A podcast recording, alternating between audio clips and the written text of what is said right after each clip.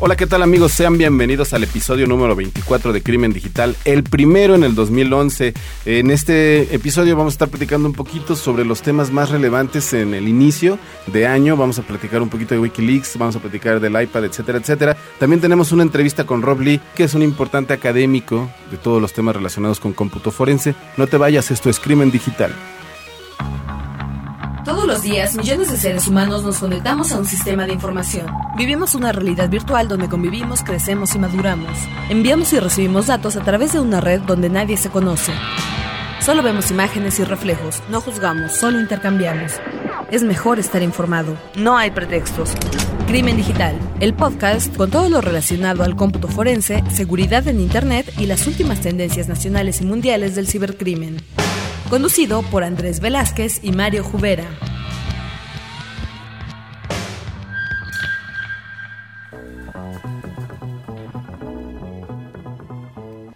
Pues así es, iniciamos un nuevo año, amigos, el 2011. Aquí está, como siempre, a mi lado Andrés. Andrés, ¿cómo estamos? ¿Qué tal, Mario? Muy bien. ¿Ustedes qué tal? Allá del otro lado que nos están escuchando.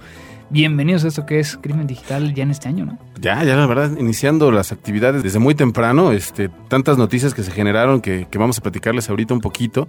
Y sobre todo, pues también que, que el 2011 se inicia con toda la, la, pila, con algunas noticias interesantes que, bueno, ya les diremos más adelante. Así es, así es. y, y, pues sobre todo también con la, toda la idea de, de, de, seguir este, brindándoles información este, con todo lo relacionado a cómputo forense, a seguridad informática, etcétera, etcétera.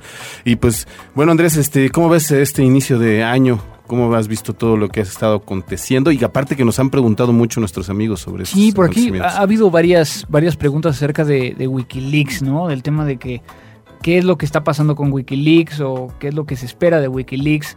Eh, debido a que hasta este momento hemos visto cómo, eh, si bien se dice que, que, la información salió por medios electrónicos, ahora estamos viendo también cómo el gobierno americano está solicitando el poder llegar a intervenir a los Twitters y los Facebooks, bueno, se presume que los Facebooks los y demás, Facebook. de las personas que estuvieron a, apoyando en el tema de, de, de, de Wikileaks. Entonces, eh, es interesante y es algo que he estado tratando de darle un poco de dimensionamiento en cuestión de, de que hay que tener muy claro qué es lo que se puede y qué es lo que no se puede llegar a obtener, ¿no? En este caso no se puede llegar a obtener muchas veces contenido eh, por el tema de la forma en cómo como está eh, requerido y protegido por el Electronic Communications Privacy Act de Estados Unidos. Uh -huh. Pero bueno, vienen muchas cosas interesantes en el tema de Wikileaks. Viene el iPad, ¿no? Exacto. Como bien decías este, hace rato, que en el caso del iPad eh, vamos a ver que ya integra una cámara. Así es. Eh, viene la Playbook de, de, de, BlackBerry. Exactamente. Vienen varios dispositivos tablets que van a hacer un poco el cambio eh, con respecto a cómo estamos haciendo uso de la tecnología y los riesgos inherentes a ello, ¿no? Fíjate que, Andrés, en ese sentido, de algún momento hace algunos años, tuve la oportunidad de presentar para una para HP la, las famosísimas tablets, pero en esa primera, eh, como en ese primer acercamiento que tuvieron las empresas, en donde simplemente era girar un poquito la, la pantalla, la pantalla era 360 grados, eh, la gran cualidad que tenía el equipo era que podías escribir a, mano y que te reconocía la la, la, manera de la escritura. Y pues como que de alguna manera me quedó la reflexión un poquito de que en ese momento tal vez no era el mercado, estaba, estaba totalmente listo para desarrollar y para que realmente le sacaras jugo a ese tipo de, dispositivos como lo son ahora las tablets. Sin embargo, yo creo que dentro de todo eso, de lo único que nunca se dieron cuenta es del potencial de comunicación que tenían estos dispositivos. Claro, claro, y que, que estamos empezando a ver ahorita con el tema de de que hoy incluso podría llegar a empezarse a ver que tiene más valor un teléfono móvil, un smartphone, y obviamente va hacia las tablets. Así es. Entonces ya vas a traer todo en tu tablet, ¿no?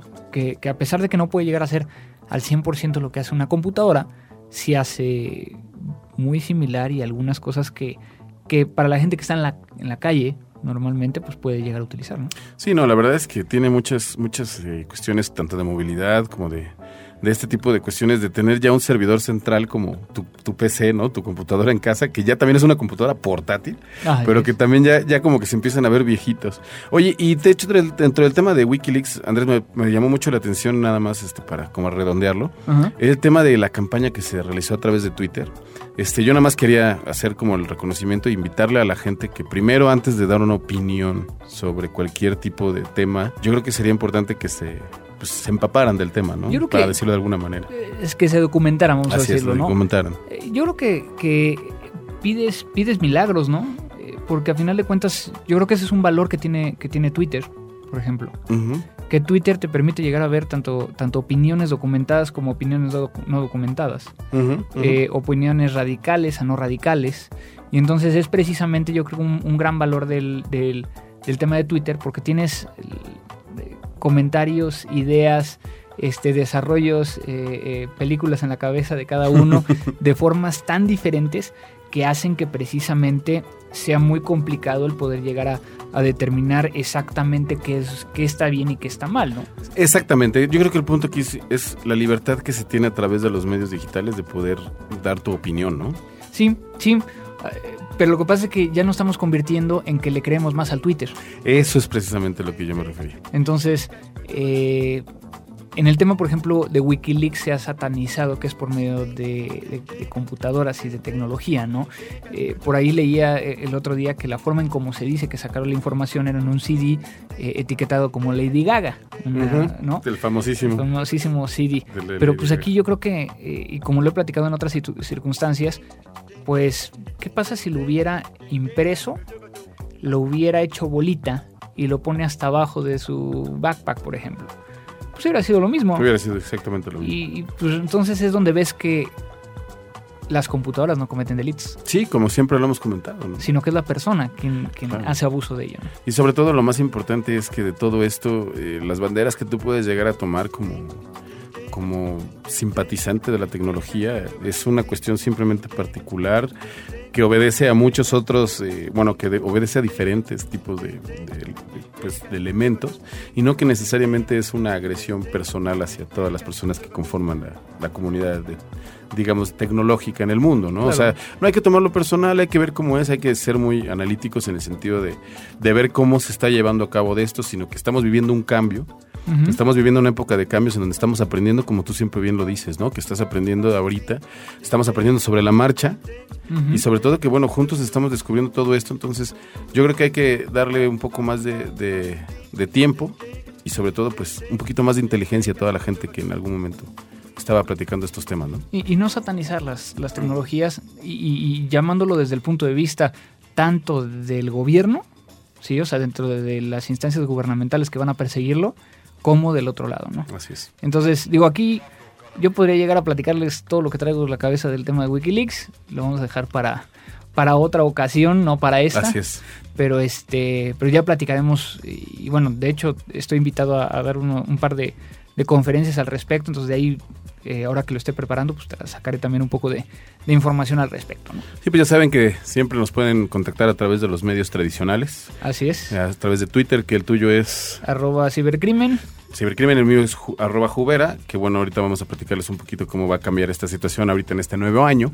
Pero bueno, la idea es eh, seguirlos invitando a que se contacten, se pongan en contacto con nosotros. También lo pueden hacer a través del servicio de buzón de voz. Es es el- el 01800 087 2423 Y si en Cibercrimen en el Twitter ven que es, eh, no se crean que nada más es un reporte de la comida de, de los principales restaurantes de México, también reporta Andrés todas las actividades que realiza de tecnología. También nos ¿verdad? pueden contactar a arroba crimen digital, que es el, el Twitter del, del podcast, y también a contacto arroba crimendigital.com Así es. para que le podamos llegar a, a agregar o contestar por este medio las, las preguntas. ¿no? Así es. Pues Andrés, dentro de los cambios les platicamos a nuestros amigos. ¿no? Pues Entonces, adelante. Pues bueno, yo creo que es muy importante comentarles que el día de hoy eh, yo, su amigo, su hermano, yo Mario, les, les, este, les comento que voy a dejar ya este, el podcast. Eh, bueno, se presentaron algunos tipos de, de cuestiones eh, personales y profesionales, nuevos retos, como todo el mundo dice. En realidad no, lo que se trata simplemente es de darle un, un cambio a la, a la vida. Vamos a estar haciendo cosas este, interesantes eh, relacionados a los que es el tema de la música, que, que es en realidad lo que me dedico y a lo que me apasiona. Entonces, pues bueno, la idea es eh, eh, dejarlos en buenas manos, como siempre. Andrés ha sido el titular de este, de este podcast durante todo este tiempo. Y pues yo nada más despedirme, como siempre, de, este, ya saben, deseándoles lo mejor. Pero sin embargo, también pues eh, diciéndoles que de alguna manera seguiremos en contacto, ¿no? Claro, claro, ¿no? Y agradecerte, Mario, por, No. por este año aquí en Crimen Digital. Esperemos que, que vengas, por lo menos cuando tengas chance, a, platicar con nosotros, que no te, no te desaparezcas. Y, bueno, al final de cuentas, sabes que aquí las puertas están abiertas en Crimen Digital para platicar más al respecto. Muchísimas gracias. La verdad me voy contento. La verdad es que no, no es una despedida triste como todos. Gracias al equipo de producción, Abel y a, Pau, que, se encargaron de, musicalizar tu salida hace ratito cuando dijiste la noticia. Utilizando una de las herramientas que ya habíamos recomendado hace un momento, pues estuvo muy padre porque tuvimos desde el no de Darth Vader hasta otro tipo de cuestiones por ahí, pero estuvo muy bien, o sea, aquí lo importante es que todo es este para crecer eh, y no se despeguen también de, este excelente podcast que seguramente voy a seguir escuchando como hasta ahora y pues agradecerle al equipo de nueva cuenta a Abel y a, Paulina y bueno a todos los de Frecuencia Cero por su apoyo y sobre todo pues por bueno darle espacio a este nuevo tipo de expresiones que son tan particulares y tan especiales, ¿no? Y sobre todo que de alguna manera también eh, la, necesidad y bueno la búsqueda de, de, espacios de expresión alternativos que satisfagan las necesidades de tanta gente que está allá afuera esperando eso eso es lo que nos motivaba y bueno como bien dices este nos seguirá motivando ¿no? así es así es. Pues bueno eh, Mario todavía no se va. No no no. No, no, lo vamos a tener aquí todavía un ratito eh, por lo menos en este episodio. Y pues bueno yo creo que nos pasamos al tema de lo nuevo. Vámonos a lo nuevo lo nuevo. Pues bueno, Andrés, eh, ahora sí iniciamos con el tema central de nuestra de nuestro podcast el día de hoy. Es el episodio número 24. Eh, vamos a platicar. Tuvimos una entrevista con Robley. Así es. Entonces, a ver, Andrés, platícanos de qué se trató esto y quién es. Bueno, Robley, Robley eh, además de haber sido un, profesor cuando yo estudié el tema de cómputo forense en, en el SANS Institute, eh, Rob Lee es, director de, una empresa llamada Mandiant, eh, que se dedica a servicios de consultoría en, seguridad. Y bueno, es uno de los, de los ya sabes, Fortune 500 en, Estados Unidos. Y eh, él se dedica a la parte de seguridad y específicamente al tema de cómputo forense. Pero desde hace un par de años, Rob fue el que se está haciendo cargo a partir de ese momento de el currículum, o es decir, el contenido, de, los de, los, cursos del SANS Institute orientados a, eh, cómputo forense. ¿no? Entonces, Rob tiene más de 14 años dedicado al tema de, cómputo forense. Eh, todo el tema de detección de intrusos, prevención eh, contra intrusos, respuesta a incidentes y demás, y viene de la Fuerza Aérea. Entonces es una persona que ha pasado por toda la parte de persecución, ahora eh, se dedica mucho al tema de, consultoría, es decir, servicios, pero también la parte de educación. Entonces, para todas esas preguntas que nos habían estado haciendo, de, oye, ¿cómo estudio? ¿Qué estudio? Este, ¿Dónde puedo ir? Eh, pues le pedí, eh, me lo encontré a, a Robe prácticamente estamos hablando de cuando fui a Canadá. ¿Te acuerdas que fui a, Canadá? Me lo encontré ahí, me puse a platicar con él, le dije que era este podcast y con mucho gusto accedió a, poder llegar a platicar con nosotros. Entonces le hice ciertas preguntas al respecto de hacia dónde tendría que ir alguien que quiere empezar en este tema. Oye, sobre todo muy bien, ¿no? Yo creo que, como bien lo comentas, es, es la manera en la que les damos respuesta a las, a las dudas que han sido todo el tiempo se han, estado reiterando dentro de los espacios en donde cómo le puedo hacer, de qué manera puedo, o sea, puedo investigar y estudiar un poco acerca de esto.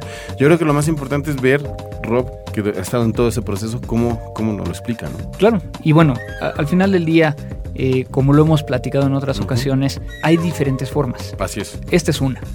Y es una que, que también hay que medir qué tan costoso, qué tan fácil y demás, ¿no? Pero bueno.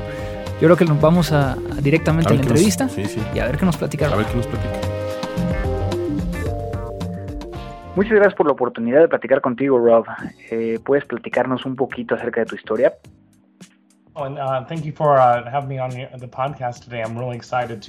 Gracias por invitarme. Um, Estoy muy entusiasmado de estar aquí. Mi um, nombre es Rob Lee. Me he dedicado al cómputo uh, forense por unos 14 años, así como también en el área de seguridad de la información.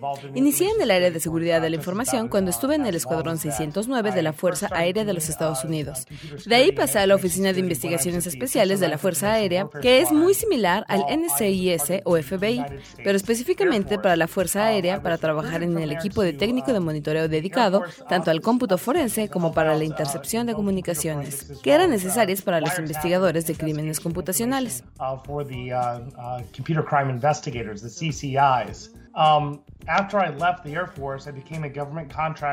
Después de dejar la Fuerza Aérea, estuve como contratista del gobierno por unos siete años y ahora trabajo en Washington en una empresa llamada Mandiant, una empresa dedicada a la investigación para las empresas de Fortune 500, principalmente para incidentes de intrusiones o robo de secretos industriales cuando son robadas de estas corporaciones.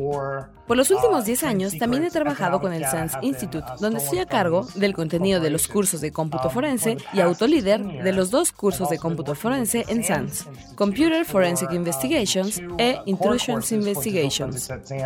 Computer Forensics Investigations and Intrusion Forensics. Wow, hemos hablado mucho de cómputo forense en este podcast, pero bueno, yo creo que vamos a una, una de las preguntas. ¿Cuál es tu percepción de esta disciplina a nivel mundial? Ya que se sabe que no tenemos el mismo nivel dependiendo de cada uno de los países, pero desde tu perspectiva, que te la pasas entrenando gente en todo el mundo, ¿qué está pasando como, como estado del arte, no?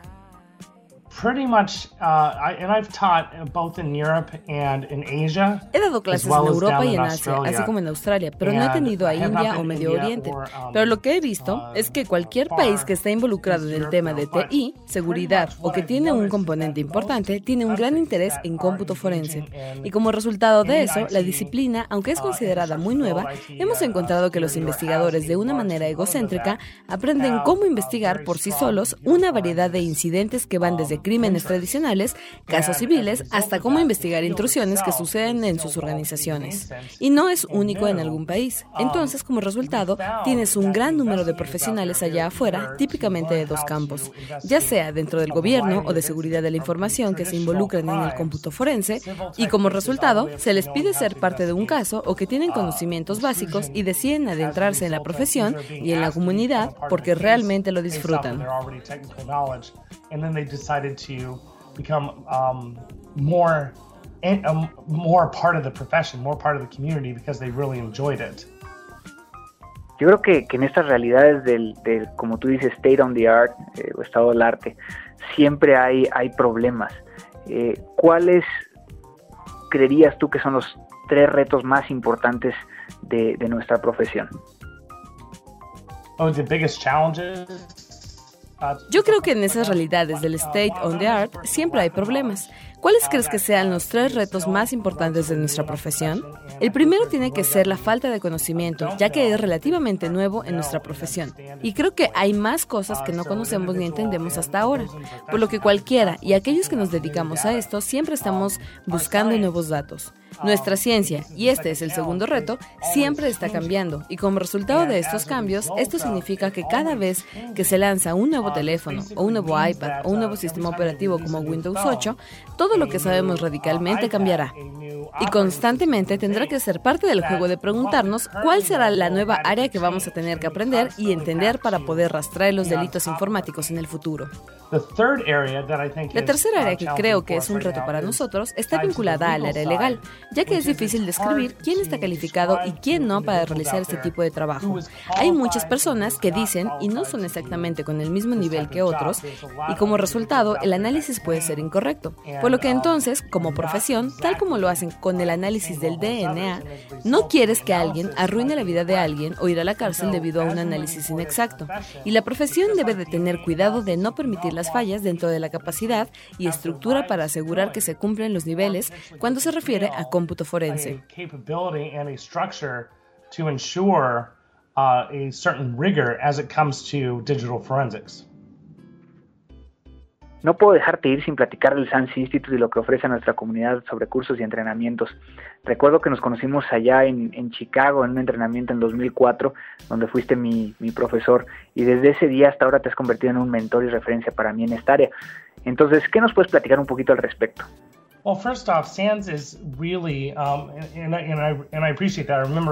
Primero, SANS realmente es, y agradezco tu comentario, recuerdo cuando estuviste en mi clase en 2004, me dio mucho gusto que pudieras ir, y sobre los años los que SANS ha logrado es, SANS no solo es conocido por su entrenamiento, sino por la integración de su comunidad, y personalmente lo he tomado para ayudar a empujar al SANS Institute para que participe dentro de la comunidad de cómputo forense, y como resultado tenemos uno de los repositorios más grandes de información sobre el tema en línea, que va desde white papers gratis que pueden descargarse hasta un blog dedicado al cómputo forense que tiene más de 600 artículos hasta ahora de cerca de 55 autores diferentes.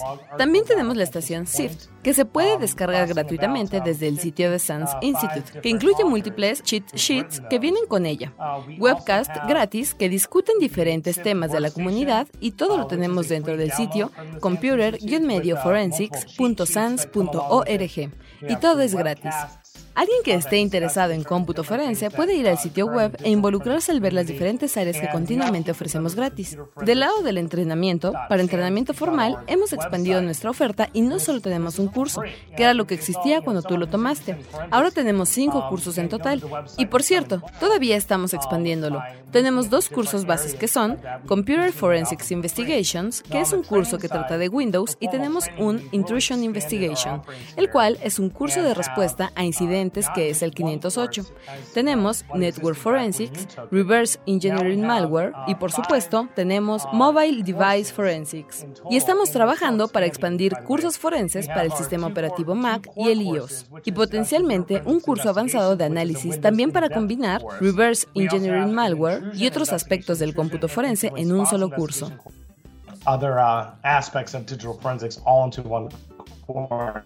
Excelente. Déjame presentarte un poco. ¿Habrá alguno de ellos en América Latina o por lo menos en español?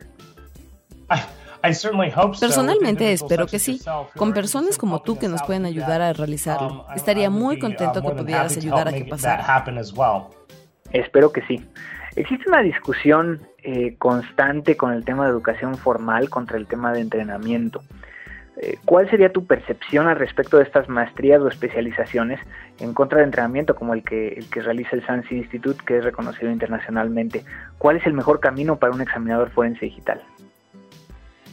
I would be really skeptical of academic offerings right now. Um, yo sería muy um, escéptico acerca de la oferta de educación académica um, ahora. Es muy similar a lo que vimos en el área de desarrollo de videojuegos. Vimos muchas universidades e instituciones académicas que ofrecían de la nada desarrollo de videojuegos o algo similar. La pregunta real que alguien debe hacerse, y no es porque tenemos nuestros cursos de entrenamiento, pero es algo que sí hay que considerar, es que muchas instituciones han creado un contenido de un día a otro, renombrado algunos cursos que ya tenían y lo colocan bajo el nombre de investigación digitales o cómputo forense, y de eso es lo que tienes que tener cuidado, además de saber cuántas personas se han graduado de ese programa y qué están haciendo. ¿Realmente están haciendo cómputo forense? ¿Puedo hablar con ellos? Estas son preguntas que cualquiera que esté interesado en planes académicos debe hacerse. Hay instituciones que realmente tienen buenos programas y son buenos en ello, pero cada vez que estás explorándolo, estas dos o tres preguntas deben hacerse para poder asegurarse que no están cayendo en un programa nuevo que no ha sido probado. El SANS Institute ofrece una maestría en seguridad de la información con especialidad en cómputo forense también. Pero como los egresados lo saben, y podría presentarte a algunos que tienen trabajos o que están haciendo esto a tiempo completo, como resultado directo de la experiencia de salir del SANS Institute y podría presentarte fácilmente, de hecho, un ciento de ellos. Y eso es lo que estás buscando en realidad. Al paso del tiempo, las instituciones académicas, principalmente para aquellos que van a iniciar en universidad, verán que necesitan un área dedicada. Mi recomendación es que vayan a ciencias computacionales y después orientarse a cómputo forense después de aprender las bases de las ciencias computacionales. Es como entonces, saliendo pueden ir a un programa de cómputo forense o ingeniería o seguridad, pero nunca tomarás una mala decisión si tienes eso como base. Siendo un poco escéptico, si tratas de ir directamente a cómputo forense sin tener estas otras bases, es decir, podría ser un máster. Definitivamente veo eso como una posibilidad, pero muchas instituciones, y he visto cientos alrededor del mundo, tienen de la noche a la mañana en su currícula una especialización en cómputo forense. Y con esos hay algunos que son buenos, pero otros que solo la hacen para mantenerse vivos, solo para ofrecerlo. Pero al paso del tiempo, creo que son algunas instituciones que se harán notar, pues la profesión per se también podría calificar a sus egresados salidos de estos programas y que son capaces de hacer y hacer mejores recomendaciones.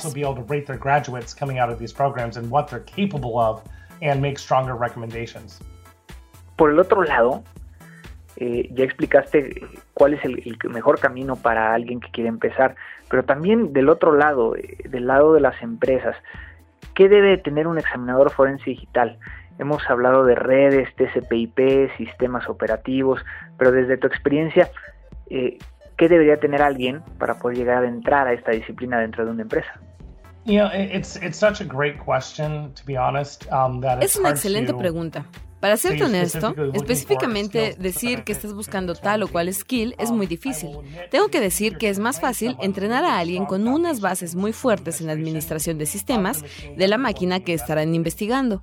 Y con eso, alguien que sea un experto en seguridad de la información y con análisis basado en host en la plataforma que estará utilizando. Por ejemplo, la mejor persona para hacer cómputo forense en la red es alguien que activamente está monitoreando la red. Sin embargo, diciendo lo anterior, la mejor persona para realizar este este tipo de trabajo debe de tener ciertas cosas. La primera es que tienen un deseo y sed de conocimiento. Nunca deben de estar satisfechos en lo que saben, que la constante es que estén buscando por cosas nuevas. Estos individuos, hay personas que se frustran porque hay poca información en cómputo forense y que por más que escalan, nunca ven la cima. Y algunas personas aman esto. Otros solo quieren saber cuándo va a detenerse. Se frustran después de un tiempo porque sienten que no hay forma de medirlo. La segunda, que normalmente busco en personas que son muy buenas en esto, son aquellas personas que tienen tenacidad en convertirse en expertos en lo que hacen y no es solo profesionalmente, sino que normalmente estas personas tienen un hábito de tener diferentes hobbies o diferentes tareas en su vida. Como por ejemplo, alguien decide durante el verano que va a aprender a navegar en velero y por supuesto al finalizar el verano han invertido el tiempo necesario para poder navegar y comienzan a meterse en ello, en la cultura, en la comunidad y deciden. Y es entonces que deciden si les gusta o no. Pero llegan hasta el final y se dicen, bueno, ya lo estoy haciendo. ¿Es esto lo que realmente quiero hacer? Y eso pasa en cualquier lugar del mundo.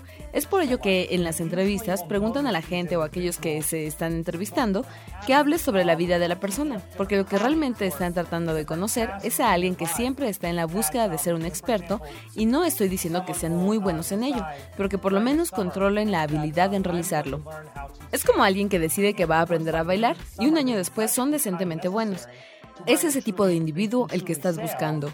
Ahora, normalmente usan esa misma fórmula para su vida profesional, que cuando se confrontan a algo que nunca han visto en su vida, por ejemplo, un examinador forense de plataforma Windows, que se sentirá seguro de que si alguien llega y le dice que tiene un dispositivo móvil y hay que examinarlo, dirá que nunca lo ha hecho. Pero ¿sabes qué? Tengo interés de hacerlo y aprenderé y se abalanzará el problema y seis meses después son la mejor persona que tienes en tu organización que realiza análisis de dispositivos móviles. He visto personas que tienen una falta masiva de capacidades forenses, pero porque tienen esta tenacidad y sed de aprender y deseo de ser un experto, sobrepasa esa falta de conocimiento. Y lo realizan realmente rápido. Y ese es normalmente el tipo de persona que le va bien. Finalmente, por supuesto, tú eres un individuo que le gustan los rompecabezas. Eres una persona que le gusta siempre tener cosas que resolver. Esas tres cualidades, capacidad de aprender, deseo de ser un experto y gusto por los retos, ese individuo, a pesar de su educación, termina yéndole bien en este medio, siempre. Entonces, siempre que vas al tema de qué skills deberían tener, va directo a medir si tiene la personalidad correcta para sobresalir en este trabajo. Porque no todo mundo tiene esa personalidad. A veces, si no te enfocas en una de esas dos o tres cosas, quizá el cómputo forense no es el mejor lugar para que intentes. Perhaps digital forensics is not going to be the best place for you to thrive. Wow, yo creo que nadie lo había explicado de esa manera y, me abres mucho, mucho los ojos. Eh, y yo creo que también a nuestros podescuchas. Eh, pero platícame, cambiando un poquito de tema. ¿Has tenido alguna experiencia o algo que puedas compartir en un trabajo en América Latina? ¿Algún caso? ¿Alguna eh, anécdota? No he tenido ningún caso o experiencia en América Latina. Uh, Solo he entrenado muchas personas de México que han venido a mis cursos y han sido excelentes alumnos y muchos de ellos son realmente jóvenes. Y con respecto a los retos que están pasando en México específicamente, sé que deben estar enfrentando retos interesantes cuando hablamos de cómputo forense, pero parece que tienen una dirección y me dio mucho gusto que vinieron a los Estados Unidos a hacerlo. Estamos buscando expandir cursos y proyectos de la comunidad a América Latina también, solo que toma tiempo para encontrar a las personas correctas, el lugar correcto. Entonces, si hay un deseo para entrenar específicamente un español y convertir los textos, necesitamos suficientes personas que estén interesadas en las clases para que esto suceda. Lo que puedo recomendar a las personas específicamente para esto es que te contacten a ti o al SANS para que sepamos. Es difícil organizar un curso si no sabemos que existe un grupo de personas que estén interesadas. En estos casos sí podemos decir, hey, sabemos que tenemos algunas personas que quieren hacer esto y trabajaremos con ellos para que suceda. Es nada más que lo hagamos de esta manera y claro que hay una gran posibilidad.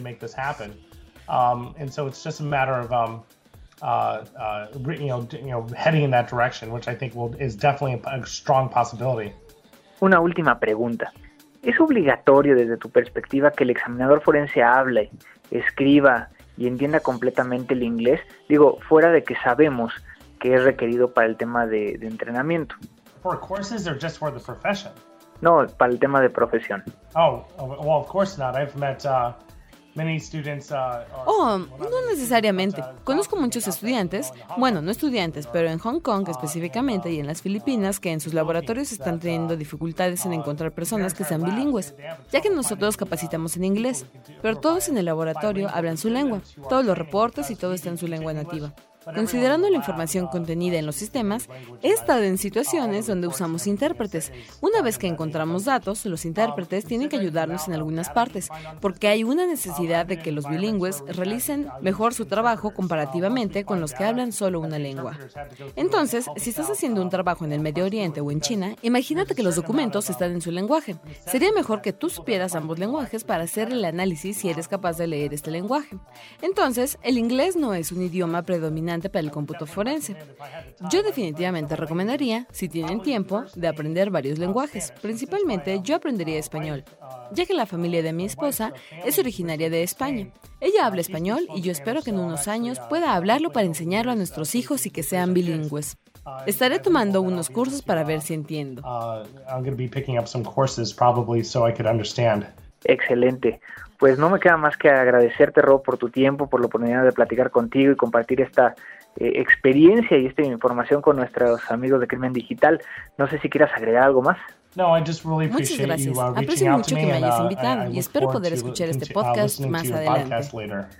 Claro, esto te podría ayudar a aprender español.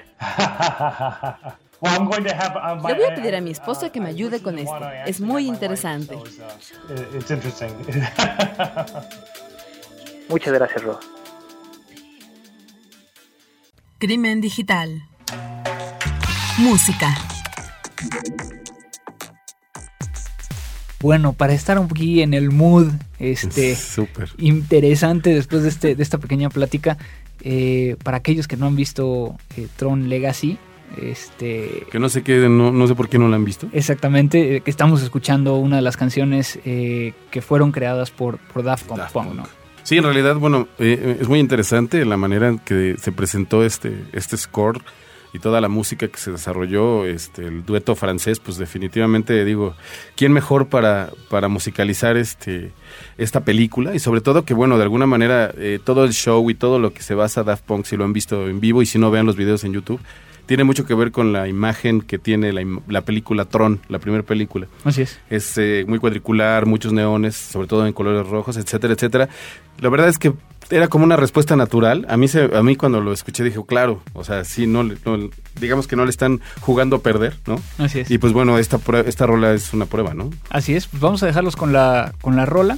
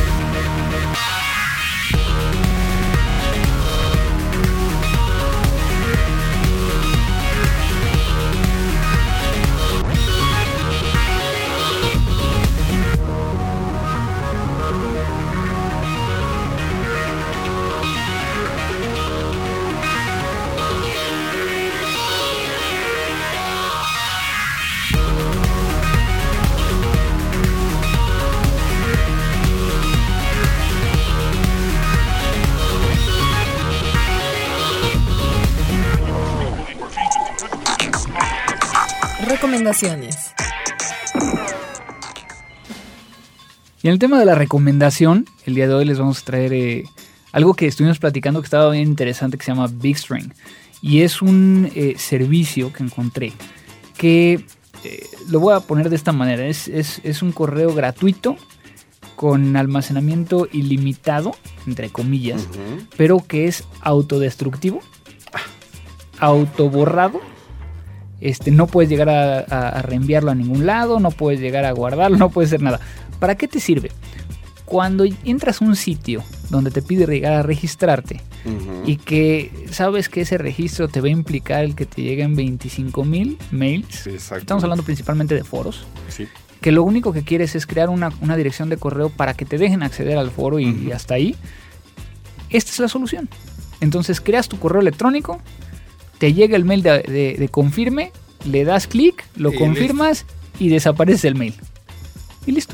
Oye, está buenísimo. Fíjate que me llama mucho la atención desde que, tuve la oportunidad de que me platicaras de él, porque muchas veces en los servicios de noticias a los que tenemos que ingresar, eh, o sea, eres acreedor a una gran cantidad de, servicios y de, y de correos, etcétera, etcétera. Entonces, lo que me llamó a mí la atención y lo que yo te quería preguntar, Andrés, es, con e, esta cuenta tú la guardas, digamos, tiene un, un arroba algo.com, digamos. Entonces, digamos que si tú en algún momento se te olvida el password, ya no puedes recuperar tu cuenta, digamos. ¿No? O sea, entonces no, no les se los recomendamos para que lo hagan para una red social, por ejemplo.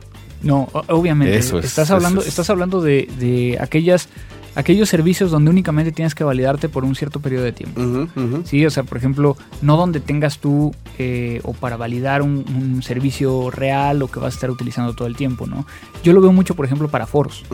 donde en el foro o para hacer una descarga de algún PDF donde a lo mejor lo único que quieres es de que te descargue el PDF y listo, ¿no? Entonces tienen que validarte de alguna manera, pues es la manera en cómo lo haces, ¿no? Obviamente no es automático, sí tienes que darlo de alta, meterlo en el otro lado, que te mande el mail, o sea, es un proceso, pero eh, es algo interesante. No, tiene, tiene muchos elementos muy positivos, ¿no? Claro, y aquí la recomendación es, así al margen, no utilicen la misma contraseña que utilizan en todos para este, ¿no? Porque si no, pues estarían dando su contraseña para que después alguien lo utilizara. Entonces, eh, pero bueno, es, es una, una forma y, una salida para, para poder llegar a, evitar ese, ese spam a veces tan molesto. ¿no? y aparte que de alguna manera también estamos viendo ahorita que la cantidad de, correos electrónicos que se están generando, bueno, según lo que nos dicen los, los índices, es que ha disminuido la cantidad de spam en el mundo, que ahora ya se ha, se ha ido a, otros medios y otras redes, pero sin embargo lo que es muy interesante es que hay personas que estamos inscritos en 20, 30 newsletters por cuestiones laborales o simplemente por curiosidad y este creo que tener este tipo de, ¿cómo podemos decir? De correos momentáneos. Sí. ¿No? Este, nos ayudaría muchísimo a poder eh, realmente elegir la información que queremos que llegue a nuestro inbox. Así es, así es. Entonces hay que tener mucho cuidado con, con esto. Y es una, una solución, creo que, eh, que no es para todos, pero que a lo mejor es interesante para aquellos que, que, están acostumbrados a estarse dando de alta en estos lugares. Buenísima. Perfecto, pues bueno, esa fue la recomendación del día de hoy. Ya estoy aquí terminando el post para que no me regañen la gente detrás de. detrás de la pecera. De la pecera, este, para que ya esté todo listo. Y pues no me queda más que agradecerte. En este momento yo creo que eh, vamos a poner aquí las, las golondrinas. este, para todos nuestros amigos latinoamericanos, esta es la canción que normalmente ponemos en es México. La que antecede, ¿no? Es la que antecede al viaje. Exactamente. este, muchísimas gracias, Mario, por, por tu participación. Esperamos tenerte aquí más adelante.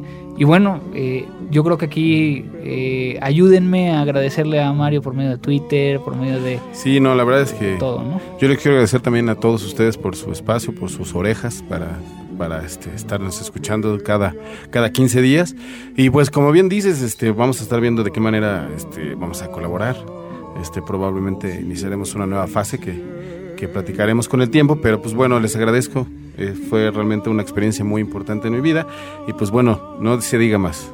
Un agradecimiento a Frecuencia Cero, muchas gracias a Paulina, a Abel por, por este, realización de este episodio. De este episodio, exactamente. Episodio, episodio. Muy bien, muy bien. Te vamos a extrañar. pues nada más, lo único bueno es que ya van a quitar menos bits de las tres equivocaciones diarias de capítulo. Sí, ustedes no están para saberlo ni yo para contarlo, pero siempre Mario tenía que grabar por lo menos tres veces la entrada de, este, estos podcasts. Sí, no, no. y creo que, creo que eso es una buena tradición. Sí, lo, haremos, lo haremos en, recuerdo tuyo, exactamente. Vamos a equivocarnos a fuerzas. Y bueno, Vamos a ver este en el próximo episodio, ya les tendremos nuevas noticias de cómo vamos a estar operando y pues no se despeguen porque esto fue Crimen Digital.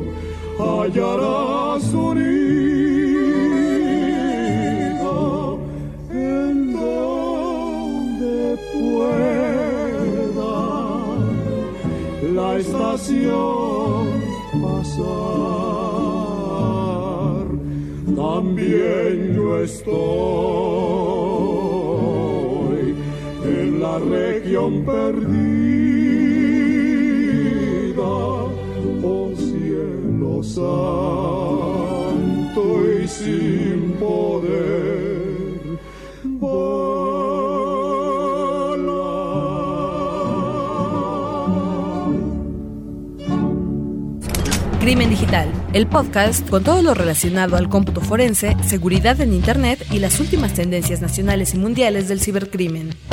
Conducido por Andrés Velázquez y Mario Jubera.